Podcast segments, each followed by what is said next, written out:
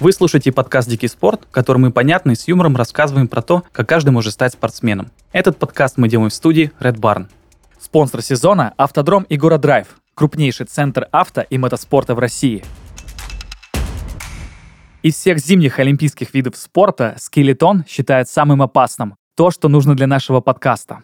Сегодня мы будем спускаться с огромной скоростью к деталям скелетона вместе с невероятным гостем. Еленой Никитиной, бронзовым призером Олимпийских игр 2014 года, четырехкратной чемпионкой Европы, обладательницей Кубка мира по скелетону и первой спортсменкой из России, выигравшей женский Кубок мира. Погнали!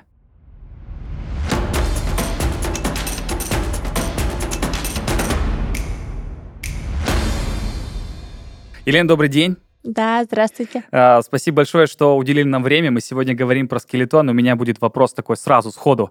А, я прочитал, что скелетон считают самым опасным видом спорта. Почему? Считаете ли вы так? Нет, я так не считаю, но думаю, конечно же, потому что там э, присутствуют очень большие скорости. То есть это в среднем 130-145 километров в час. Поэтому всех это, конечно же, пугает.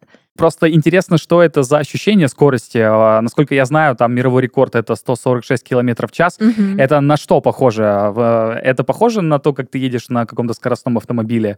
А, или это что-то похлеще? Нет, это не похоже. Вообще, а, вот в обычной жизни, наверное, это не с чем сравнить, потому что все-таки в автомобиле скорость не так чувствуется, нежели когда ты лежишь э, в двух сантиметрах от льда и просто как на ракете несешься, грубо mm. говоря.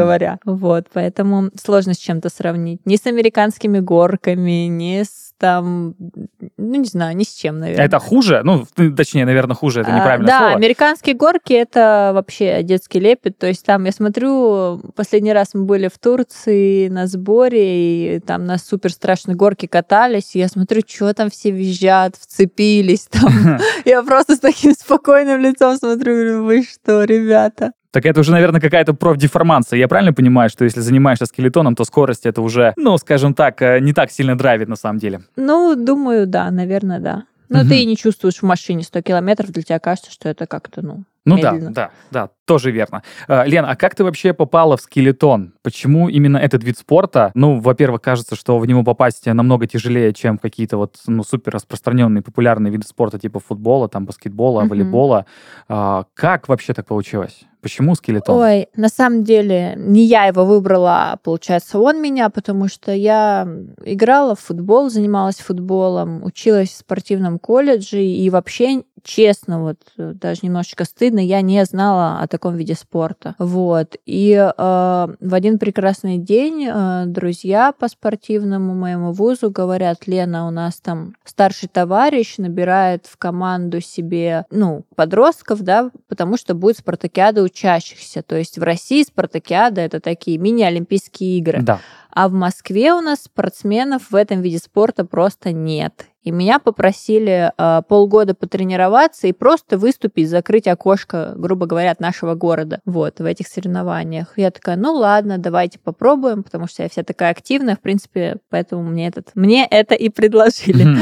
Вот. Я, да, потренировалась, мне нравилось. Я... Там же летняя подготовка у нас на стадионе, все как у легкой атлетики. То есть мы спринтуем в шиповках, прыгаем mm-hmm. в песок, барьеры бегаем. Ну, в общем, полностью легкоатлетическая подготовка. И я прям прям вообще была в восторге, пока нас не привезли на трассу, и я не сделала этот первый спуск. Ну, в общем, с горем пополам, полгода я потренировалась, и в итоге выиграла спартакиаду, и такая, ну, окей, э, вот судьба так распорядилась, и я, наверное, останусь. Угу. Но что-то не чувствуется а, в этой истории какого-то кайфа. Я-то думал, что это будет любовь э, с первого спуска. Нет, с первого спуска это были слезы. Я прекрасно помню, что мы были на сборе в Латвии. Мой первый спуск был в Латвии на трассе. Она там еще самая жесткая. В России тогда не было трасс. Mm. Вот. И э, просто я после первого спуска пошла в гостиницу собирать вещи в слезах. У меня была моя мягкая игрушка, я ее тащила по коридору. И шла к тренеру говорить, что все, извините, отправьте меня домой, как бы. Мне такое вообще не нравится. А почему, а почему такое состояние? Это от чувства страха или просто от того, а, что это... Да, потому что скелетон — это такая штука, где, в принципе, это такой снаряд, болит, ты на нем очень-очень должен чувствовать свое тело и вообще управление, там, минимальное нажатие, это, ну, у тебя сразу меняется траектория. Но когда угу. ты новичок, и тебя просто там на него кладут, и ты такой думаешь, офигеть, что делать, и ты вообще не понимаешь, это неуправляемый снаряд. И, конечно же, это очень страшно, и было много падений. И, ну, когда тебя в бездну, грубо говоря, толкают, ты, да, угу. в шоке. А, есть просто ощущение, что скелетон это не такой вид спорта, ну, просто чтобы позаниматься. Это вот максимально далеко от такого ощущения. Ты согласна с этим, что скелетон это исключительно спорт высоких достижений? Это вот, а... если туда идешь, это сразу на соревнования и э, в конечном итоге на Олимпийские игры. Кстати, вот именно в нашем формате, в формате нашей страны, да, только так. А вот э, европейцы занимаются действительно по фану, и для меня Ого. это было очень прикольно наблюдать, что там 60-летний дедушка а, может приехать вечерком на трассу. У них даже есть вот, ну, там, коммерческое время, когда там туристы или еще кто-то, а, ну, подготовленные такие уже, в общем, любители э, могут э, прокатиться вот так на скелетоне. Ну, то есть для них это как сходить у нас побегать вот там вдоль Москварики. для них приехал и покатался на скелетоне. То есть у них эта история супер развита. У нас, конечно, это только, ну, прям профессионализм, и все. Угу. Э, ну, тебе не кажется это плохим или, может быть, хорошим, или вообще эти категории здесь лучше не упоминать? Каждому свое. Не знаю. Я думаю, каждому свое, но мне очень нравится тенденция европейская, потому что это супер популярный вид спорта. Наряду с биатлоном даже может быть популярнее, потому что... В Европе ну, имеется в виду, на да? всех, да. Угу. Скелетон вот это у нас... Э, у нас это немножечко другой формат, а вот там прям вот фанаты, и там на соревнованиях очень много, огромные трибуны, то есть ты себя чувствуешь вообще как на Олимпийских играх, на обычном Кубке мира, грубо говоря. Круто. А у нас получается не так. Пока что все равно к скелетону относится, хотя, если не ошибаюсь, последние 15 лет это точно дисциплина у нас в России как бы присутствует. Вот, э, все равно есть ощущение, что это такой э, диковинный вид спорта. А, да, есть ощущение, но э, последние 10 лет э, то есть раньше у нас скелетон вообще на международной арене там у девочек был, к сожалению, большой провал. На последние 10 лет мы исправили эту ситуацию, вот, и э, все равно народ стал узнавать, потому что на Олимпиаде есть медали, на там чемпионатах мира, и у нас телевидение, Матч ТВ поддерживает угу. хорошо, трансляции есть. То есть все равно развивается, но, конечно же, до европейского уровня, ну, чуть-чуть разное понятие. Но все равно, по крайней мере, по трансляциям за скелетоном офигенно наблюдать, потому что так классно режиссеры трансляции делают э, вот этот монтаж спусков. Это действительно ну выглядит да, даже подинамичнее да. Формулы-1, например. Да, да, вот. да, да. Э, но, если честно, я никогда... Я смотрел трансляции, но я никогда не присутствовал на соревнованиях, и мне просто интересно. И создается ощущение, что на экране как-то это поприятнее смотреть, чем вживую. Да, это сто процентов, э, потому что люди, которые приходят на трассу посмотреть, ну, это просто такой вжих, и uh-huh, все. Uh-huh. А, то есть ты стоишь на одном месте, хотя там есть, конечно, экраны и тоже своя атмосфера, вот. А, но по телевизору, конечно же, ну каждый вираж, вот эти перепады, uh-huh, скорости, uh-huh. это все динамичнее, интереснее и зрелищнее точно. Да, ну чувствуется такая драма, скажем так. Да, да, да. да. А, Лен, я еще хотел спросить про тренировки. Ты уже немножко сказала, что я uh-huh. правильно понял, что а, при подготовке спортсменов есть вроде бы как два периода. Это условно а, весенний-летний, это легкоатлетическая uh-huh. подготовка, и, соответственно, uh-huh. зимний. А можешь подробнее рассказать, что происходит в первом и что происходит во втором? Ну, весна-лето, да, мы готовимся, так как э, скелетон начинается со старта, и скорость ты задаешь свою на старте. Угу. То есть полностью мы готовимся как, э, грубо говоря, сборная легкой атлетики спринтеры. Вся программа у нас такая. Мы постоянно на сборах. Дома мы не живем, потому что на сборах ты можешь две тренировки в день делать. Вот. То есть утром просыпаешься, проводишь свое утро на стадионе, бегаешь спринт, делаешь всякие взрывные упражнения. А вечером у тебя, как правило, тренажерный зал это штанга.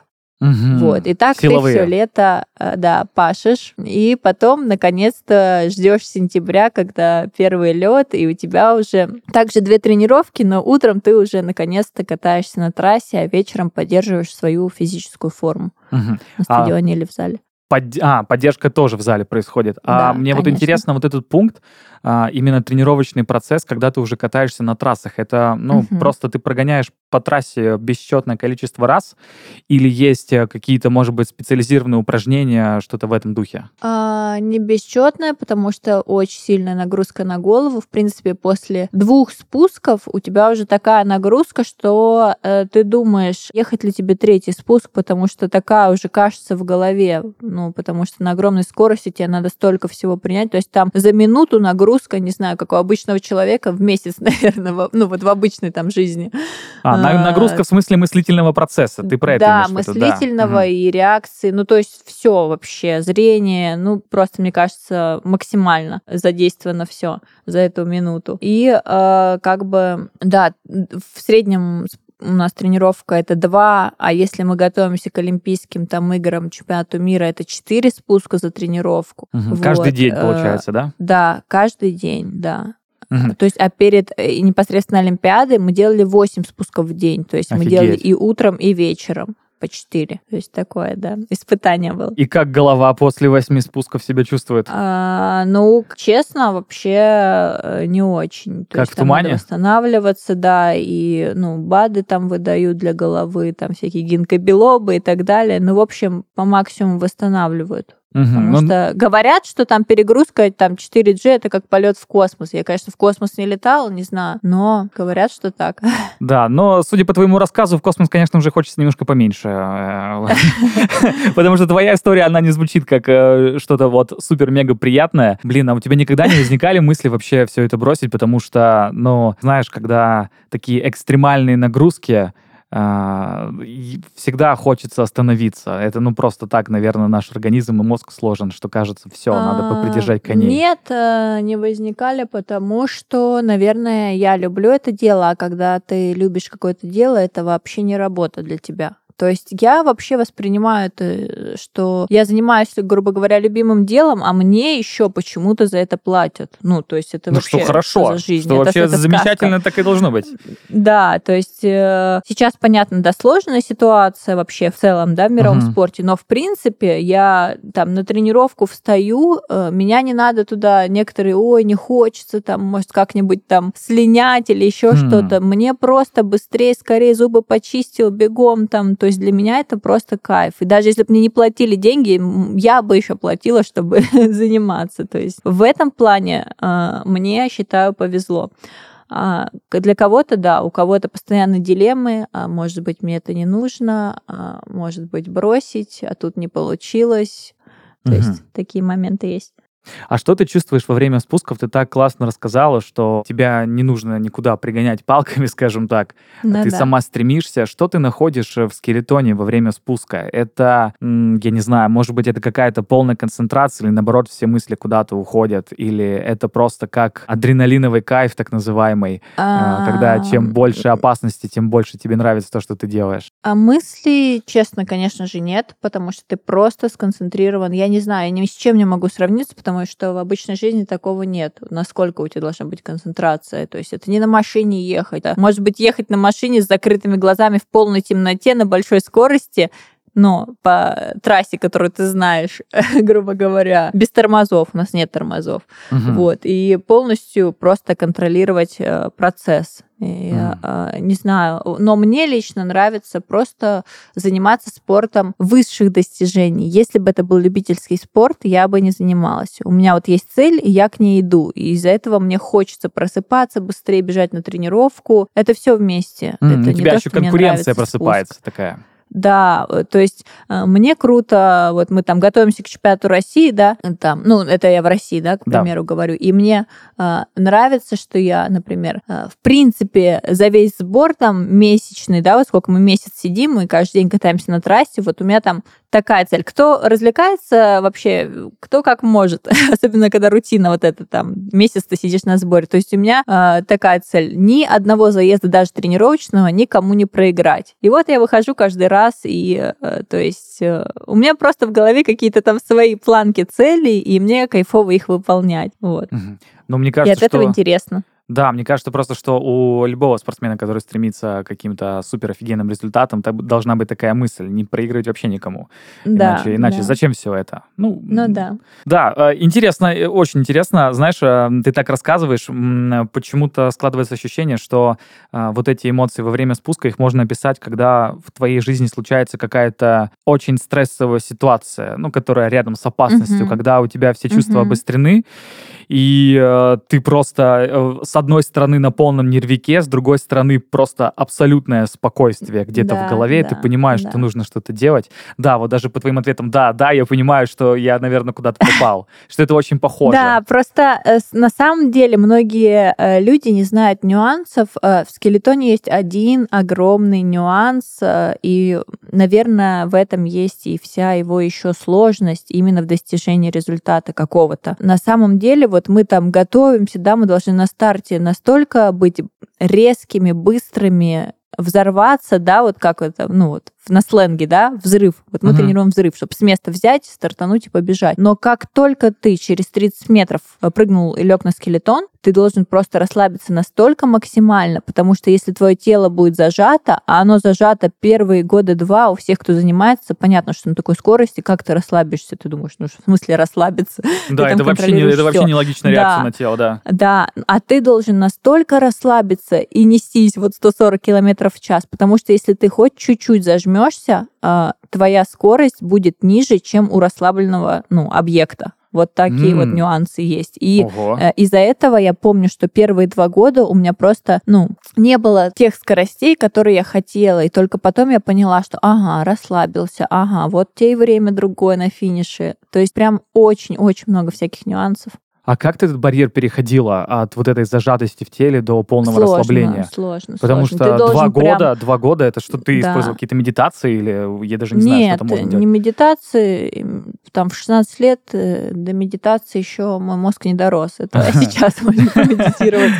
Сейчас зачем а медитация, если уже ты расслабляешься во время заездов, э, во время да, да, да. Э, Тогда это просто я понимала, вот либо да, страшно, то есть страшно так, что до слез, но тут либо ты расслабляешься и там, ну, упадешь, хорошо, да, упадешь, ну, расслабься, просто посмотри, как это.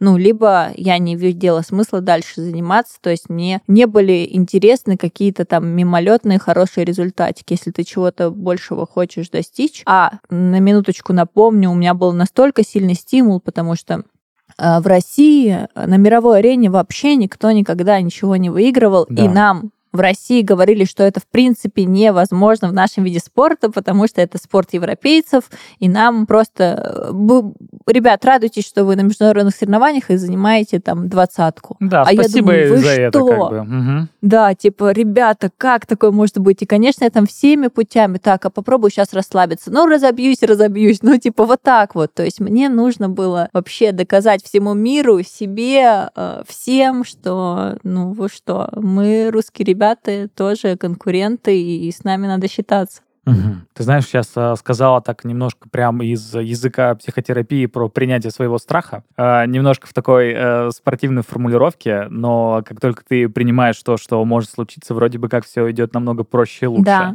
да. Это факт, это и в скелетоне, и в любом виде спорта, и вообще в любой сфере деятельности. Это сто процентов. Мгм. А ты так сказала про падение у тебя случалось, что ты вылетала за трассу или падала? Конечно, конечно, это случалось очень часто в первые разы, прям так. То есть ты падаешь, э, и ревешь, реально, там все, сопли, слюни, идешь, вытираешь, у тебя уже там, а там на скорости, когда падаешь, у тебя как бы не ссадина, а у тебя как ожог. То есть ты едешь 100 километров в Да, таком тоненьком да. комбезе. Ты так Ещё и вот ты идешь там, да, за руку, тебе все щипит, а ты идешь на второй спуск, чтобы исправиться. Не домой идешь жилеться, а идешь, чтобы исправиться. То есть, э, да, там э, с головой э, работы шли, конечно, очень долго, и это очень круто, потому что в дальнейшем жизни это прям супер полезно все.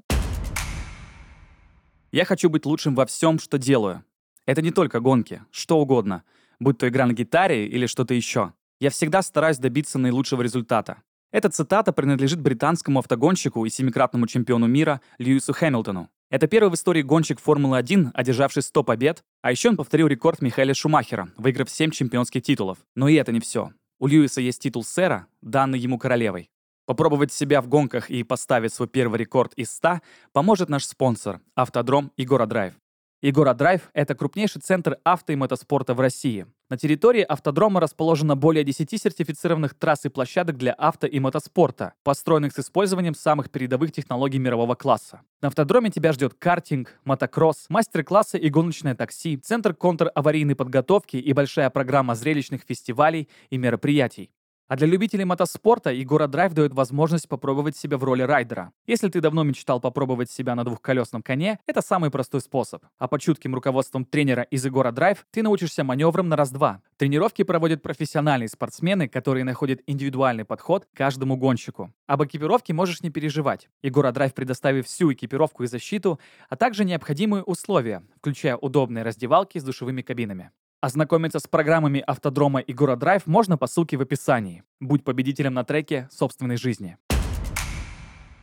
Я еще знаю, что хотел спросить по поводу тренировочного процесса. Трассы ведь разные всегда если uh-huh. я не ошибаюсь, да, и это, uh-huh. насколько я знаю, вот, э, мне кажется, это хороший пример, раз уж мы начали там с Формулы-1 на, на какие-то налоги переходить, uh-huh. а, то, что перед заездом у гонщиков э, есть возможность покататься по трассе самим, то есть в комфортном да. темпе, чтобы просто запомнить все виражи, ну и там uh-huh. как-то вот стратегию uh-huh. продумывать. А, в скелетоне такая же история, есть какие-то предварительные да, заезды? Да, просто, чтобы... да, да, да, ты, когда приезжаешь на соревнования, у тебя есть три официально тренировочных дня, вот ты три дня по два заезда катаешься, запоминаешь знаешь, там, трассу, виражи, там, ну, и на четвертый день у тебя соревнования. Ну, то есть это что-то вроде подготовки мышечной памяти, чтобы тело... Да, да, да, да, выучить, там, подобрать коньки, у нас же коньки еще разные под каждую погоду, под каждую трассу, то есть тебе надо потестировать там технику, прежде чем соревноваться. Угу. Я, кстати, про это тоже хотел поговорить. Вот, насколько я знаю, а, спортсмены а, настраивают высоту полозьев. Да. Да, можешь рассказать, в чем и смысл? вообще, в принципе, по полозе. Но чем ты выше от льда, тем скелетон более юрче, более управляемый становится, но на нем сложнее показать лучшее и быстрое время, потому что, то есть, любое неаккуратное движение твое, угу. оно влияет, да, то есть он может случайно поменять траекторию. Угу. Вот. А если э, ты ближе к льду, то есть ниже у тебя полозья, да, то он более стабилен, то есть такой как танк, грубо говоря, едет, угу. и твое какое-то неаккуратное движение, ну, ему будет просто все равно, он едет по этой же траектории. Но также у нас э, есть разные коньки, есть острые, есть тупые. То есть, когда на улице минус и лед прям жесткий, мороз, то нам нужны очень острые коньки, заточенные прям острые. А если на улице тепло, такое часто в Европе зимой, а, то нам нужны прям коньки тупые, чтобы они не а, врезались в лед. Иначе, угу. если ты не угадаешь с погодой, как бы ты хорошо не ехал, какой бы ты не был лучший на старте, ты в теплую погоду одел острые коньки, которые впиваются, ты вообще никуда не приедешь. То есть там супер много факторов. Блин, это очень интересно. Это уже пошла какая-то тактика. А, потому да. что вот в таком виде спорта ты даже не подразумеваешь, что здесь возможны такие нюансы. Но это всегда круто, когда ты погружаешься в любой спорт, всегда оказывается, угу. что там просто десятки, если не сотни деталей, которые да. могут там вот эти а, миллисекунды а, решающие, собственно, дать спортсмену. Такой вопрос. Я, насколько я знаю, вот в биатлоне, например, когда, ну, перед каждым заездом погода всегда меняется, прям угу. тренерский состав вместе со спортсменами, вместе с какими-то техническими техническими специалистами специально подбирают лыжи, специально э, подбирают э, всевозможные средства, чтобы лыжня было проще. А в скелетоне mm-hmm. это сам спортсмен делает или это тоже какая-то вот такая командная работа тактическая, где пытаешься найти вот этот баланс? Конечно, командная, потому что один в поле не воин в нашем вообще в нашей ситуации, потому что утром тренеры в день старта могут поехать на трассу, померить, какой сегодня лед, жесткий он или мягкий. То есть э, тренерам, поэтому мы еще, конечно, спим. Тренеры уже между собой там,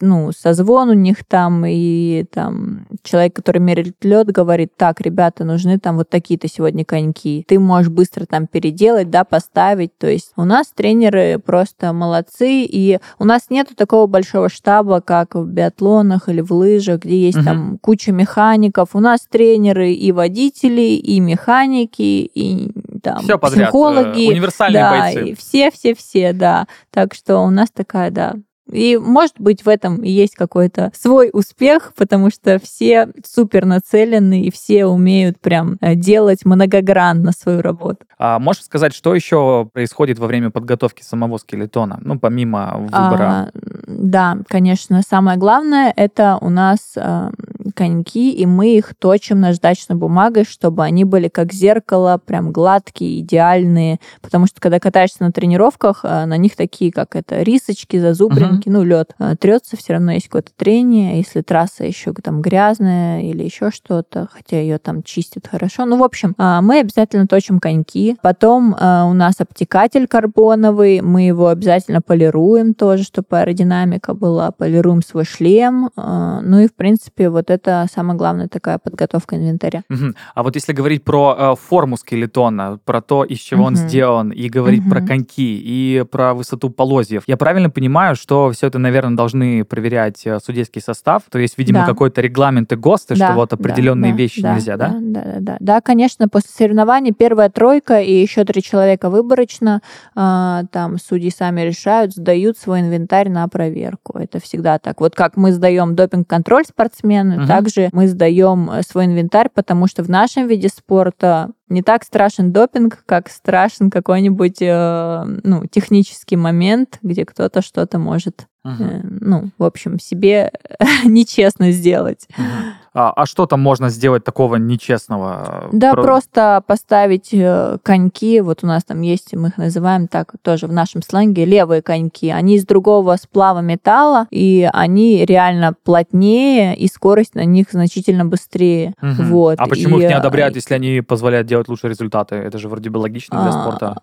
Ну, потому что есть э, определенный одобренный регламент и определенный один завод в Европе, который делает для всех стран коньки. О. То есть, чтобы все ездили на одном материале, угу. чтобы это было честно.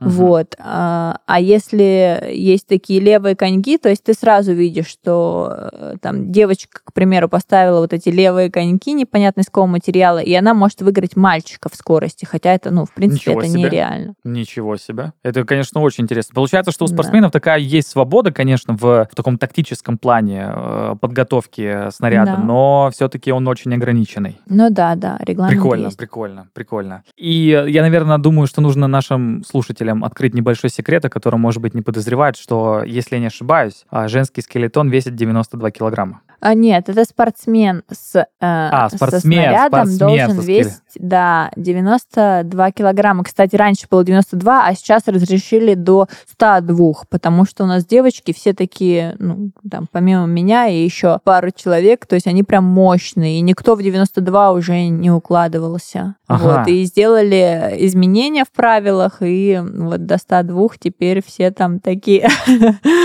радостные. То есть ходят. это максимально возможная сумма, э, да. то есть веса спортсмена плюс да. скелетона. Скелетон обычно да. сколько весит? Это тоже очень интересный момент. Если сам спортсмен большой, крупный, там девочки есть, которые весят 70 килограмм, угу. у них супер легкий скелетон, там 24-25 килограмм. Если ты сам спортсмен э, маленький, щупленький, то у тебя будет скелетон там 35 килограмм, э, под 40. То есть, ну, соответственно, чтобы плюс-минус на выходе у какой-то у всех одинаковый вес, да, там был это то 2 там, или 92, потому что считается, что вес влияет, то есть ну, на трассе. Ну да, это кажется логично. И все, да, подгоняют. Кто-то за счет скелетона, кто-то за счет там своего веса. То есть, соответственно, я сама маленькая, у меня самый тяжелый скелетон, который есть вообще там на мировой арене представлен. А, и сколько? Но на старте, на старте я, ну там, у меня вот в этом году был там 35 или 36 килограмм. И на старте это же тоже чувствуется. То Конечно. есть человеку, у которого 20 э, ему проще э, килограмм весит да. скелетон, ему проще, да. А то есть мне надо еще и удерживать эту планку лучшего стартера в мире со своей вот этой бандуриной. Блин, это Там, кажется конечно, свои, нечестно, да, нюансы. если честно.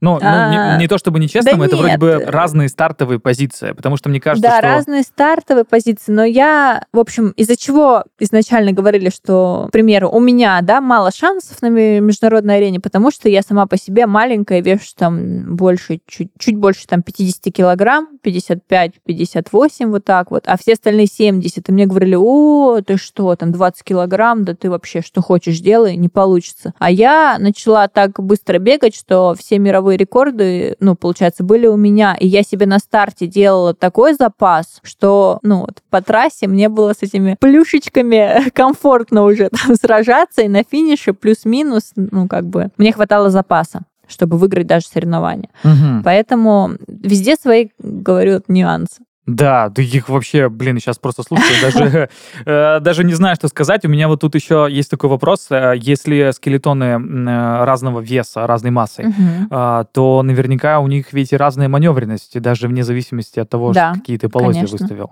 Ну, Мгм. Те, которые Да. легче, а ими как бы легче маневрировать. Да, да, да, да, сто процентов. И даже каждый там э, мы можем варьировать там на той же тренировке, ну, можем докидывать вес, а можем убирать. И на некоторых трассах там 500 грамм уберешь, и он уже по-другому едет, и тебе чуть-чуть надо там времени, чтобы привыкнуть. А это всего 500 грамм. Мгм. А иногда можно 3 килограмма убрать или 3 добавить, и ты заново как бы привыкаешь. Это прям такая очень-очень интересная история. А ты перед соревнованиями сама подбираешь вес скелетона, то есть ты, э, ну вот, оп- определила, наверное, как-то тактику э, где-то По вместе своим с тренерами? чувствам, да, я смотрю, и, конечно же, я советуюсь с тренерами, и мы уже как-то совместно принимаем э, решения. Ага. Блин, это, конечно, с- такие тонкости, такие Ну тонкости. да. Я вообще даже не ожидал, что в скелетоне есть такое. Это прям супер круто. еще такой вопрос. Есть такое мнение, да? Ну, оно, наверное, даже не сколько применительно к скелетону, как, наверное, к любому виду спорта, где есть какие-то трассы, да? Неважно, что это, неважно, там на автомобилях или нет.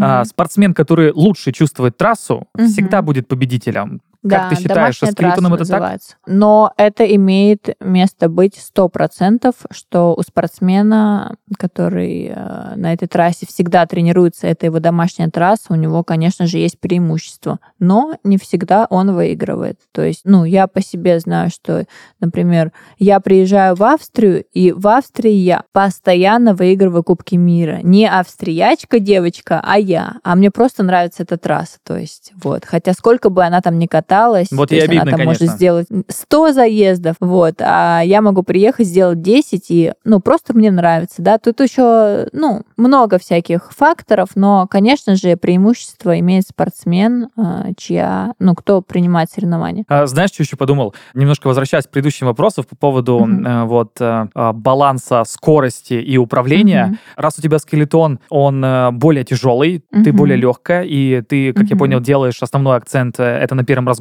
чтобы какой-то запас быть. Мгм. А, ты все-таки более рискованный спортсмен и, скорее всего, делаешь так, чтобы э, твой скелетон больше именно скорости выдавал, чем управление. Ах, э, невозможно это сказать. Э, Как бы управление, оно всегда с тобой, каждую секундочку. Ты контролируешь каждую соточку, не секундочку. Секунда это в нашем виде спорта огромный разрыв. Каждую Ага. соточку ты, то есть ты не можешь бесконтрольно и метра проехать. Нет, ну, нет, это расчет, естественно, да. Я, а, имею, я имею в виду, что ты а, так настраиваешь а, болид, а, чтобы вот... Ну в- да, да, да, что я не страхуюсь никак. Мне нужно максимальную скорость выдать, да, и у меня нету там, что лучше поспокойнее, но э, понадежнее, как моя мама говорит. Э, У меня мама до сих пор не может э, как бы принять, что я таким, ну, как бы она приняла, но она мне перед каждым соревнованием говорит, ты быстро не разгоняйся, пожалуйста, вот просто пробеги тихонечко и там как-нибудь доедь. То есть я говорю, мам, ну ты чего? Я там ради этого столько тренируюсь, чтобы как выдать там на старте все.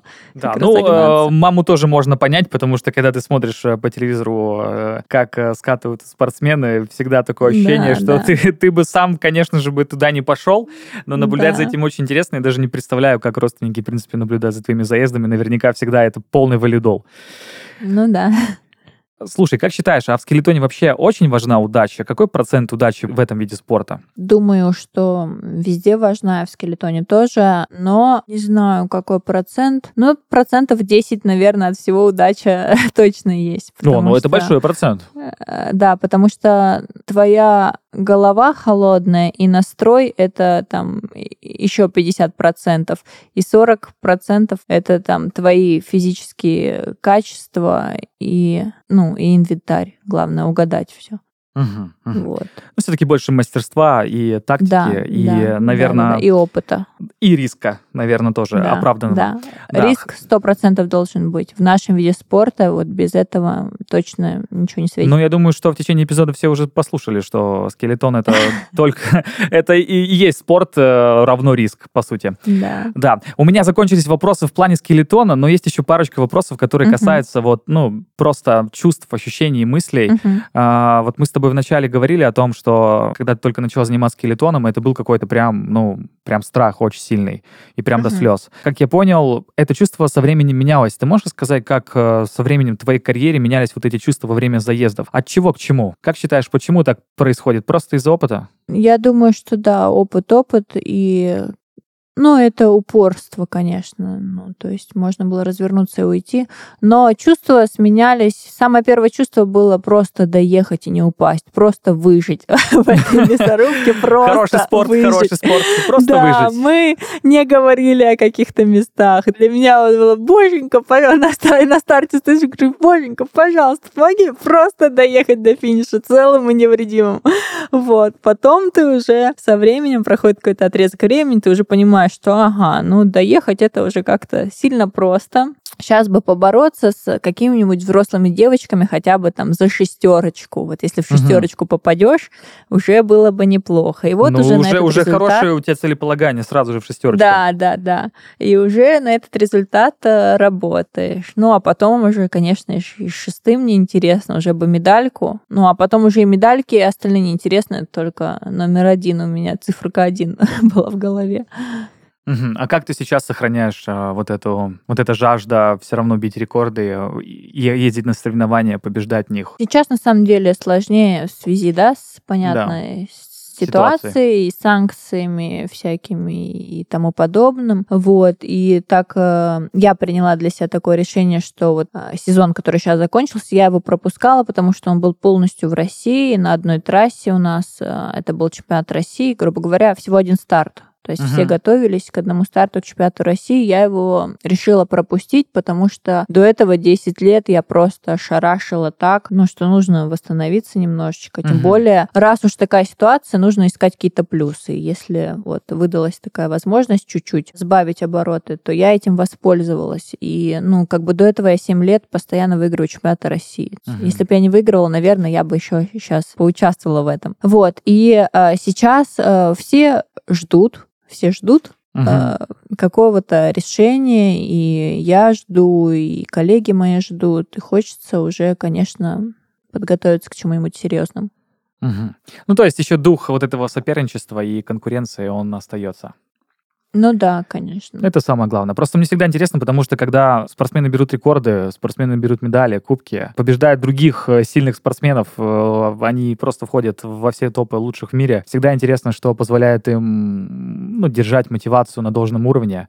Э, Но у меня на самом деле было как, да, я, ну вот, я уже говорила, да, у меня там есть э, рекорды старта, да, в мире. И другие-то тянутся, чтобы их перебить. Конечно, да, конечно. эти, а ты каждый раз приезжаешь, ты такой, и вот я смотрю там на цифры, ага, тут я там бежала там 4,98, ну сейчас я попробую там 4,95. То есть ты каждый год приезжаешь и сам с собой такой, думаешь, вот это был твой максимум, сейчас мы еще будем там работать, да, чтобы еще улучшить. И то есть у меня вот такая вот была мотивация. А у, а у всех остальных была мотивация, то есть мой рекорд перебить.